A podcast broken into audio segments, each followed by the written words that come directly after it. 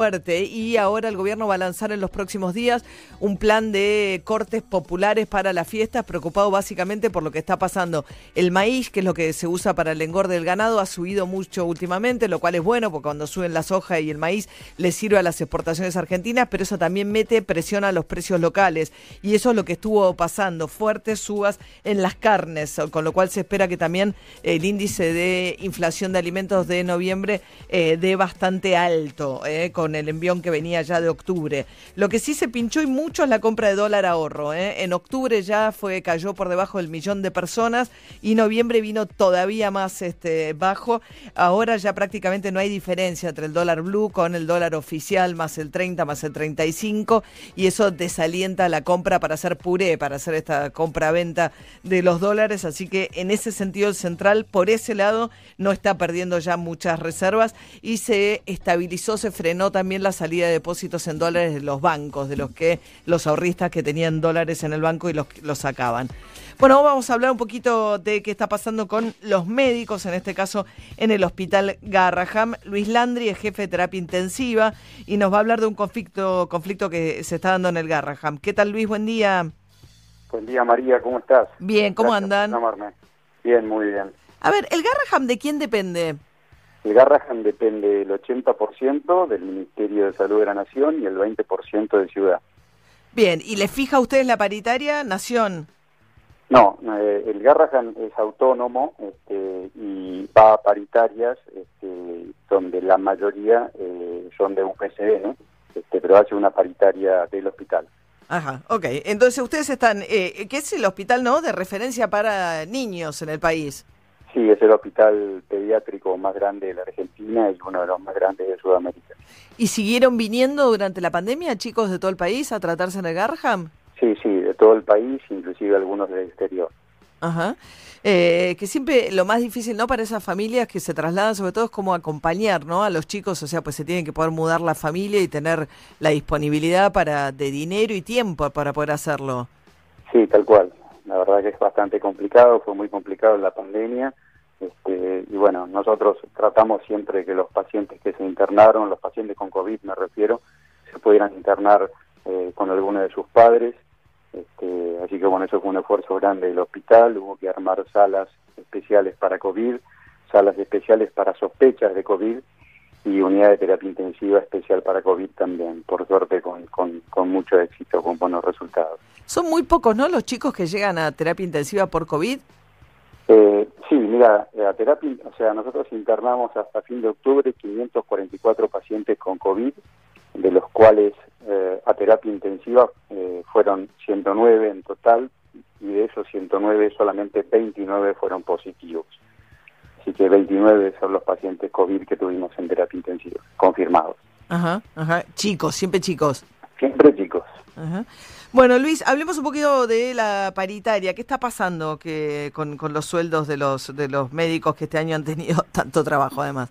Bueno, la, paritaria fijó un aumento del 7%, este, que esto la verdad que puso en alerta a todo el personal del hospital, este, especialmente a, a, las, a los más jóvenes, los de más reciente ingreso, pero en general a todos eh, nos pareció que en este año, donde hicimos un esfuerzo enorme, donde tuvimos una reducción de personal importante debido al decreto presidencial que, que hizo que muchas personas no pudieran asistir a su trabajo por tener comorbilidades, factores de riesgo, este, y nos pareció realmente que era eh, un, un valor muy bajo de acuerdo a otras paritarias y a otras asimetrías que existen con otros gremios. ¿Cuánto, ¿Cuánto gana alguien que trabaja hoy en el Garraham? Digamos, no sé, cuál, quiénes son los... Un, médico de 42 horas inicial eh, cobra 81 mil pesos, pero hay que tener en cuenta que estos son médicos que tuvieron 7 años de facultad, 3 años de residencia, más la especialidad. O sea, son médicos que tienen 10, más de 10 años de formación. Después... Eh, un, un enfermero, un técnico de 35 horas, 50 mil pesos más o menos, eh, y si agregamos 10 años de antigüedad, eh, estos enfermeros se irían más o menos a 59 mil pesos, 65 mil si son licenciados. ¿Un enfermero que trabaja cuántas horas? 35 horas semanales. Claro. y los médicos 42 horas semanales. Claro. O sea, este es el, valor, y, eso es más o menos eh, lo que se paga en, en, la ciudad o en Nación para... O... Bueno, inicialmente el Garrahan siempre fue un hospital que estuvo bien pago. ¿Sí? Estamos charlando con Luis Landry, que es el jefe de terapia intensiva del Hospital Garraham. No sé si lo perdimos. Eh, tiene que ver esto que nos está contando con una protesta que va a ser hoy a las 12 del mediodía en la puerta del hospital, allí en la calle Combate de los Pozos. Van a protestar contra un magro injusto aumento del salario, la salud de pie y el salario por el piso. Se llama el comunicado que dieron, eh, que difundieron los trabajadores del hospital Garraham y dábamos cuenta a través del testimonio del doctor Landry del reclamo salarial que quieren que sea acorde a la inflación de este año y no esta oferta del 7%. Doctor Landry está en línea nuevamente, ¿no? Sí. Ah, bueno, ahí estaba leyendo el comunicado y contando que a las 12 del mediodía van a protestar, que están pidiendo que el incremento sea acorde a la inflación de este año.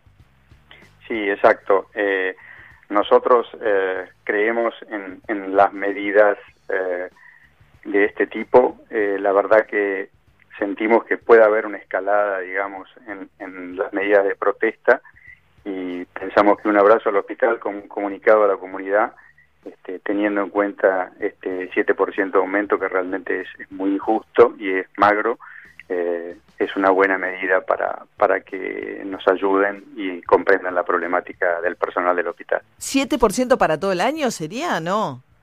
7% para todo el año. Hubo algunas sumas fijas durante el ah. año, pero que de ninguna manera, o sea, si nosotros tenemos en cuenta del 2016 hasta ahora, hubo una inflación del 166% y la recomposición fue solo del 110%. Esto nos hizo ir perdiendo poder adquisitivo a través de los años y bueno, eh, no estoy contando lo del 2020, ¿no? Ajá.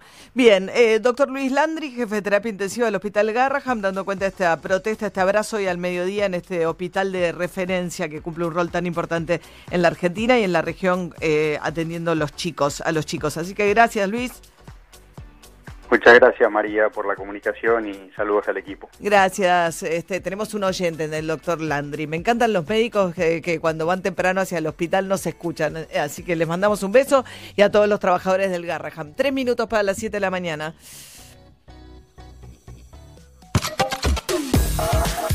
Buenos sonidos. Estás en Metro 95.1. En Aeropuertos Argentina 2000 sabemos que muchas cosas cambiaron, como la forma en que nos saludamos, nos despedimos y nos reencontramos. Porque es cierto, todo cambió, menos nuestras ganas de volver a verte. Aeropuertos Argentina 2000. ¿Sos socio de OSDE? Tenemos una buena noticia para vos. Ahora podés obtener tu credencial digital para acceder a nuestros servicios en forma práctica y segura. Es posible utilizarla sin conexión y compartirla con otra persona para que compre medicamentos por vos o acompañe a tus hijos al médico. Además, como la mostrás desde tu celular, reducís la posibilidad de contacto con el coronavirus. Descargala ahora y lleva siempre con vos una credencial sustentable. OSDE, hoy más que nunca, queremos que más gente se cuide. Superintendencia de Servicios de Salud 0800 www.sssalud.gov.ar Registro Nacional de de Medicina Prepaga número 1408 Tarifazos de Comunicación 0810 555 nuestra web o a contacto arroba Clase de baile por videollamada, salir a dar una vuelta en bici, tomar un poco de sol. Ni vos te das cuenta de todos los contaminantes a los que está expuesto tu pelo. Ahora más que nunca, libera tu pelo de impurezas con el nuevo Sedal Carbón Activado y Peonías. Su fórmula con carbón activado purifica cada fibra de tu pelo, dejándolo suave e hidratado y con una increíble fragancia a peonías. Sedal, pelo tan increíble que nada nos frena.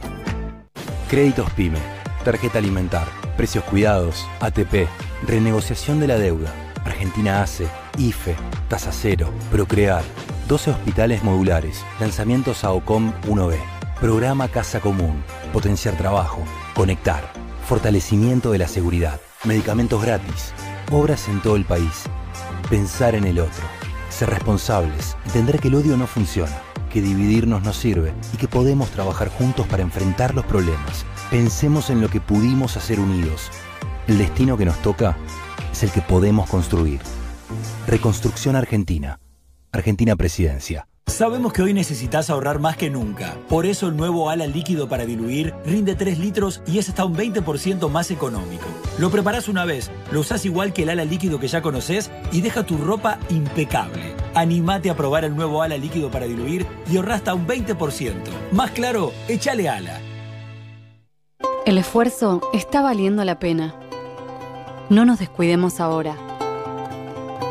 Cuidarte es cuidarnos. Buenos Aires Ciudad junto a las empresas de higiene urbana. DAB sabe que todas las axilas son únicas, depiladas, con pelos, tatuadas, sensibles. Nuestra fórmula con triple acción las cuida todas, porque te brinda 48 horas de protección, un cuarto de crema humectante y suavidad por más tiempo. Tus axilas merecen el cuidado superior de DAB. ¿Te llevaron la bici y te dejaron la cadena? Tranqui. Con Santander y el seguro Protección Inteligente, tu bici tiene cobertura contra robo y daños. Contratalo desde la app, sin moverte de tu casa. Más información, condiciones y límites en santander.com.ar. Santander, queremos ayudarte. Seguros emitidos por Zurich Santander Seguros Argentina S.A. Agente Institutorio Banco Santander Río S.A. Número de inscripción 139. Superintendencia de Seguros de la Nación.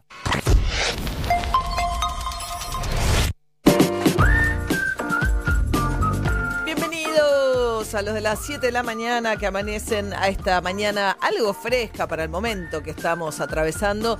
Qué susto Salta y Jujuy, eh, que tuvo un sismo de 5 grados 9. No pasó nada por suerte en términos de que no hubo heridos ni daños, pero se sintió fuerte eh, en el norte de nuestro país el temblor eh, hace, en el día de ayer.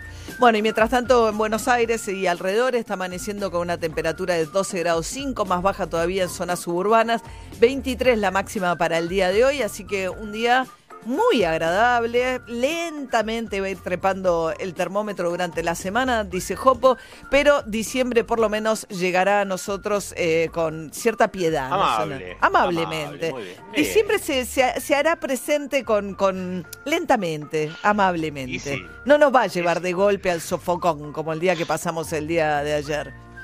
Declaraciones, voces y sucesos.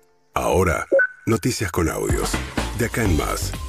Bien, eh, a ver, vamos a arrancar por los anuncios que se hicieron en la ciudad de Buenos Aires y provincia a partir de eh, fin de esta etapa. Ya no estamos tan pendientes cuando vencen las etapas del, ¿no? de los anuncios respecto de cómo sigue el ASPO, el DISPO. Bueno, ya una vez que entramos en distanciamiento en lugar de aislamiento, por lo menos en el área metropolitana, dejamos de prestarle tanta atención.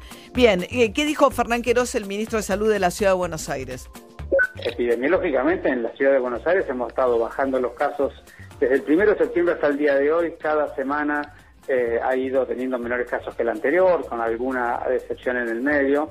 Pero digamos, esta última semana hemos bajado 50 casos por día promedio. Estamos hoy con los 300 casos por día en la semana que acabamos de terminar. Es la semana más baja del mes de mayo, ¿no?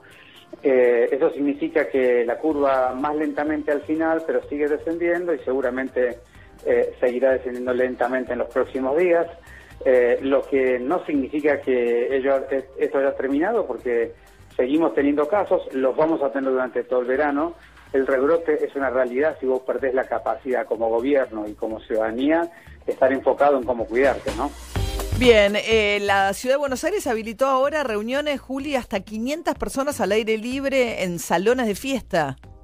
Sí, sin bailar eh, y otros eventos que tengan lugar al aire libre también van a poder tener hasta 500 personas y en lugares, en, en casas, digamos, es hasta 20 personas la reunión que vas a poder tener. Recordemos que el límite ahora era hasta 10. Bueno, esto un poco de cara a cómo se iban a preparar las fiestas, tal vez sea un dato, ¿no? 20 personas en reuniones en casa, siempre con distancia, tratando de mantener esa distancia al aire libre y demás, pero hasta 20 personas. Bueno, y arranca desde hoy el turismo de interno, queda autorizado y empiezan a funcionar desde mañana, perdón, primero los micros de larga distancia. Así lo anunciaba Mario Meoni, el ministro de Transporte. Es el audio 10, León. 6666, perdón. Tenemos habilitados ya todos los micros de larga distancia, empezaron a recuperar las frecuencias paulatinamente y entendemos que entre el fin de semana este y an- previo a la fiesta vamos a tener prácticamente la totalidad de las frecuencias funcionando en todo el país. Yo lo que les sugiero a todas las personas es que antes de sacar el pasaje eh, consulten a la provincia de destino final o a la ciudad de destino final que van a ir cuáles son los protocolos existentes, porque cada provincia tiene sus protocolos. En general, de todas maneras, se ha ido flexibilizando la, el ingreso, ya no se exige cuarentena prácticamente en ninguna provincia, solamente en algunas hay algún tipo de, de hisopado o de este, test, este, de test rápido, eh, pero ha ido modificándose en función de que en la mayoría de las provincias también desde hace un buen tiempo ya afortunadamente viene la pandemia o en retroceso como mínimo estabilizada, digamos, ¿no? Misiones. Este, Bien, o sea, vas a poder empezar a partir de mañana, esto no está autorizado, viajar por razones turísticas dentro del país. Tenés que averiguar en cada provincia de destino qué te piden porque no es uniforme, a pesar de que se había dicho que iba a ser un criterio uniforme. En la ciudad de Buenos Aires, lo que vas a tener que hacer es un test de saliva. Esto anunciaba Fernán Quirós. A partir del 8, eh, eh, nosotros ya recibimos el turismo receptivo con la implementación de la nueva modalidad que significa eh, una PCR a la llegada a Buenos Aires. eso significa que cuando vos vengas ya sea en auto, en tren, en, en colectivo o en avión, si venís en auto vas a tener las 72 horas que continúan a tu llegada, que te tengas que acercar a un centro de testeo automovilístico. Si entras con el auto, tomas la muestra en el auto y seguís camino. Si venís en tren, en avión o, en colectivo, en las terminales donde llegues, vamos a tener repases operativas donde vamos a tomar una muestra de saliva a mayores de 12 años, eh, una muestra que es muy sencilla, muy sencilla de hacer y no es molesta, y luego en las siguientes 12 horas te vamos a dar el resultado rápidamente. Las tres horas previas a, la toma de saliva no debe cepillarse los dientes e idealmente no debe haber comido mucho para que no tenga restos de comida en la boca. Eh, entonces las, últimas tres horas cuando están viajando para Buenos Aires, que no coman nada y no se laven los dientes. No se laven los dientes ni coman nada, tres horas este, de cierto ayuno antes de hacerse el tipo de test que te van a hacer en Ciudad de Buenos Aires, incluso para los porteños que se vayan a veranear a la costa cuando vuelvan a ingresar. O sea, y a partir de ahora pueden entrar también argentinos desde el exterior sin tener que hacer cuarentena. Eh, lo que tienen que presentar es un PCR negativo. Todos los que vengan del extranjero, sean argentinos o extranjeros, eh, tienen que presentar un PCR. Por ahora solo pueden llegar los de eh, cuanto a extranjeros de países limítrofes, ¿no? Los extranjeros de países no limítrofes no está claro todavía la, la regulación, me parece ahí, ¿no? Eh, no, todavía no está definido. Lo que decís es para justamente países limítrofes, ese PCR negativo y una declaración jurada electrónica que le pide migraciones para hacer un seguimiento en caso de que haya un positivo después. Bien, mientras tanto, el tema del fin de semana, Leopoldo Luque, el médico Maradona, que después de un giro, por lo menos un cambio de carátula en la investigación sobre la muerte de Diego Armando Maradona, que pasó de ser una investigación acerca de las causas de la muerte a quedar imputado por las declaraciones que hicieron Dalma Yanina y Hanna, las hijas de Diego Armando Maradona, respecto a quién era el responsable del cuidado de Maradona y señalaron a Leopoldo Luque, que hoy eh, se tiene que presentar en la fiscalía a declarar. Por lo pronto sufrió el allanamiento de su casa y de su consultorio, su casa en Adrogué y su consultorio en Belgrano, acá en la ciudad de Buenos Aires. ¿Qué dijo Leopoldo Luque ayer? Nada que ocultar, nada, nada que ocultar. Orgulloso. Estoy orgulloso de cómo lo traté, orgulloso de cómo me bancó mi familia, orgulloso de cómo me bancaron todo, porque yo tenía que ir a operar y después tenía que verlo a Diego, tenía que hacer 70 kilómetros, tenía que ir a, pelear para ver si me recibía, tenía que ofrecerle millones de cosas, le llevaba médicos, coordinaciones de todo tipo. No, más que orgullo no siento otra cosa. Después dijo cómo era su relación, porque se habló mucho de algo que surge en la causa, de los testimonios de quienes cuidaban a Diego Armando Maradona, las enfermeras, el equipo de enfermeras.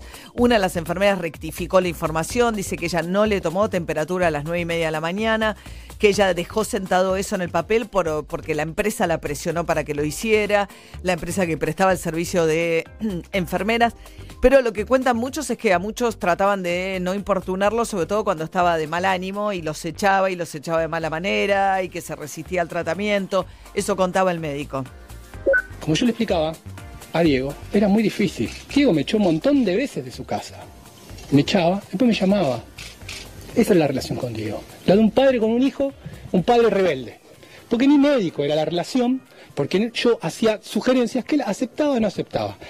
Yo era soy neurocirujano. Entonces hay que entender eso. Que lo que yo le hacía le llevaba a un clínico, le llevaba a un gastroenterólogo, le llevaba a un oftalmólogo, lo acompañaba hasta el dentista, porque si que no estaba al lado, digo, no se sacaba una muela. Así funcionaba eso. Así funcionaba eso. Entonces que después vengan a hablar las estupideces que están hablando, no hacen más que dañar la memoria de Diego. Porque estoy seguro, estoy seguro que, que más le duele esto es a Diego. Porque Diego me quiso siempre a mí. Bien, está la duda acerca de la externación de la clínica Olivos respecto de si la internación domiciliaria cumplía con esos requisitos y quién era responsable, entre otras cosas porque era un paciente cardíaco y, por ejemplo, no había un desfibrilador a mano, ¿no, Juli? Sí, y está la duda respecto de cuál era el rol concreto de Luque en términos de sus responsabilidades médicas, porque de hecho ayer el abogado de él enfatizaba mucho en que él era un neurocirujano, lo operó de la cabeza, pero no era su médico, su médico de cabecera, y Luque, eh, que cuenta esto, que se ocupaba de traerle un clínico, acompañarlo al dentista y demás, a la vez cuando, cuando hizo esa conferencia de prensa un poco espontánea ayer tras los allanamientos, contaba esto de que era un poco en rol de amigo y demás. Me parece que ahí el, digamos, el desafío va a ser delimitar las responsabilidades profesionales de Luque, ¿no? Sí, y del resto del equipo, los que firmaron el alta. Yo creo que ahí, evidentemente, por lo que se entiende, nadie quiso, Maradona no se quería internar, no quería ir a un centro de rehabilitación y las opciones ahí son hacerlo en contra de su voluntad. Luque dijo ayer varias veces, Maradona era un paciente lúcido, no era un paciente que, de que uno pudiera tomar responsabilidades por él. Pero en todo caso ahí, si no, es la intervención judicial. Lo único que te queda, y muchos los que tienen parientes con problemas de adicciones, etcétera, lo sabrán seguramente. O sea, hay un punto en el cual o lo hacen por su propia voluntad o hay que dar intervención a la justicia. Cosa que pasó en algún momento con Charlie García, que se lo hizo contra la voluntad de Charlie García la, internación. Bueno, mientras tanto siguen los cruces ciudad-nación por lo que fue el entierro de Diego Armando Maradona, la, la nación insólitamente, creo yo, denunciando a través del secretario de Derechos Humanos Pietragala a la ciudad de Buenos Aires por el operativo, diciendo que hubo abuso de autoridad. La verdad que sí, uno puede identificar situaciones donde la policía, que la ciudad debe investigar, pero la nación que no le preocupa que los formoseños, por ejemplo, no puedan entrar a Formosa, eh, más de 8.000 personas y situaciones dramáticas que ha habido a lo largo del país. Bueno, en este caso hay una denuncia contra la ciudad de Buenos Aires impulsada por el secretario de Derechos Humanos de la Nación. Diego Santilli, jefe de gobierno porteño, a cargo de la Fuerza de Seguridad de la ciudad, dijo lo siguiente. Judicializar lo sucedido el otro día es apoyar a los violentos es decirle a la sociedad que cuando vengan este tipo de situaciones las fuerzas se corran y no trabajen y no protejan a los miles y miles de personas que quisieron ir a despedir a su ídolo. Porque sobre la 9 de julio y sobre la Avenida de Mayo hasta la Casa Rosada había miles de personas, papás, mamás, chicos, que querían ir a despedir a su ídolo. Y un grupo de violentos lo único que quería hacer es tapar y llegar, ponerse primero y llevarse puestas las rejas de la Casa Rosada, como usted lo vio en otra situación. Sí. Eh, o por lo menos en otra imagen. Entonces, a mí me parece que lo único que se pretende aquí es apoyar a los violentos uno judicializa este tipo de situaciones. Bien, otro episodio, también otro capítulo, el de la atención ciudad-nación. Hoy la Cámara de Diputados va a buscar convertir en ley la quita de la coparticipación de, a la Ciudad de Buenos Aires, del punto que le había dado Mauricio Macri. Veremos qué pasa con la sesión en diputados. Mientras tanto, Alberto Fernández, primer contacto desde que asumió con Jair Bolsonaro, el presidente de Brasil, será por videoconferencia esta reunión, mientras que Bolsonaro dijo que hubo fraude ¿eh? en las elecciones en Estados Unidos. Es uno de los países que es mãe da democracia. es una madre de la democracia. Yo tengo mis fuentes de información, pero la prensa no divulga. Pero hubo mucho fraude allá. Eh, Bolsonaro, cuyos candidatos perdieron las elecciones municipales, eh, tanto en Río de Janeiro como en San Pablo. También le fue mal al PT, pero le fue mal a los candidatos de Bolsonaro en las elecciones municipales en Brasil. 7 y 13 de la mañana, DJ Pinson. Y nos vamos al año 1987, María. Una letra que tiene que ver con lo que sucedía en el país original de esta banda de YouTube, cuando ellos decían que en Belfast, sobre todo, se podía identificar la religión de una persona depende de dónde vivía, en qué calle vivía. Bueno, en el homenaje a una, a una ciudad que ellos conocieron mucho, los YouTube escribieron esta canción del álbum de Joshua Tree, Where the Streets Have No Name.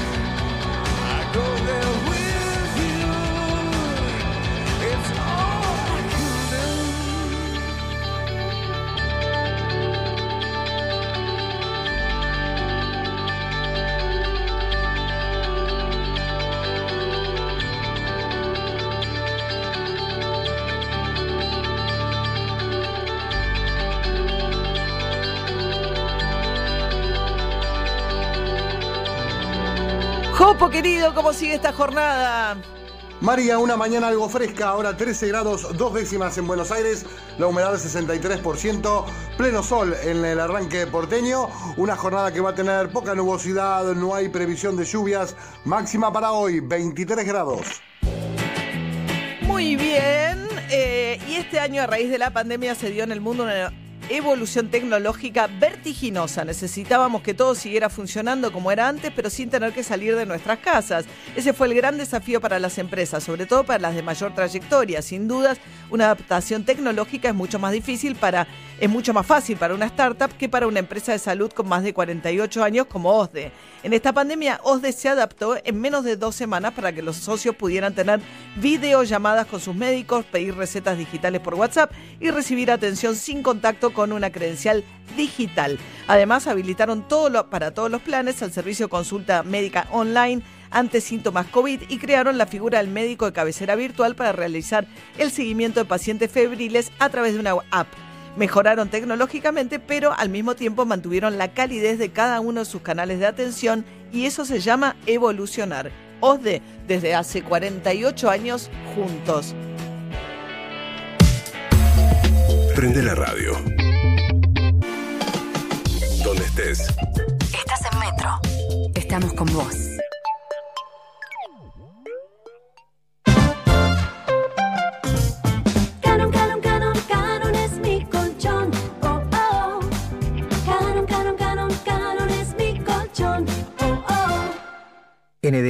Estamos siempre cuando el país nos necesita poniendo nuestra mejor energía. Generamos más de 15.000 puestos de trabajo directos e indirectos y disponemos de más de 2.700 técnicos especializados en la vía pública. Edenor es tu energía, la mejor energía argentina. Con Previaje al Mundo obtenés el 50% de tu compra en crédito para viajar por Argentina en 2021, más 12 cuotas sin interés y la primera la pagás en 90 días.